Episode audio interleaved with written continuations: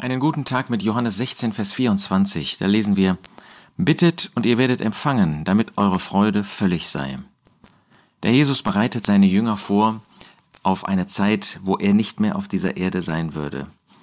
In dem Obersaal, er hatte gerade das Passa mit ihnen gefeiert, gegessen. Er hatte das Gedächtnis mal eingerichtet, auch wenn Johannes nicht davon spricht.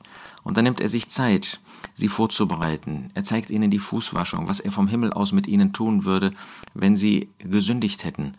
Er zeigt ihnen, was sie selbst tun sollten.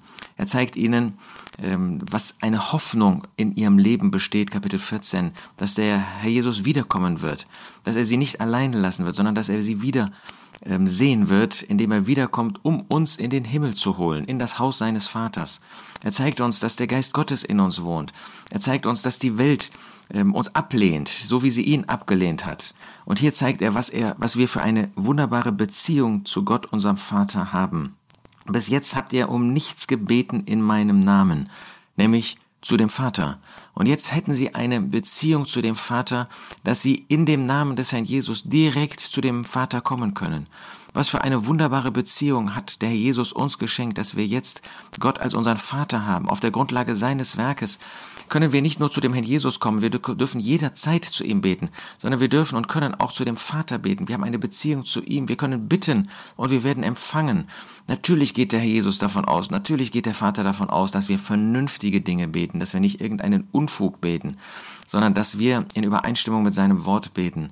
Und dann bitten wir, und du hast bestimmt viele Nöte in deinem Leben, viele Herausforderungen, auch viele Freude, viele Freude, die der Vater dir schenkt, aber viele Dinge, wo dein Herz auf eine Antwort wartet. Bittet und ihr werdet empfangen. Der Herr Jesus sagt uns zu, der Vater sagt uns zu, dass er unsere Bitten erhört, damit unsere Freude völlig sei. Natürlich haben wir keine völlige Freude in den irdischen Dingen dieser Welt. Haben wir keine Freude, wenn wir uns eins machen mit dieser Welt, wenn wir in der Sünde dieser Welt zu Hause sind.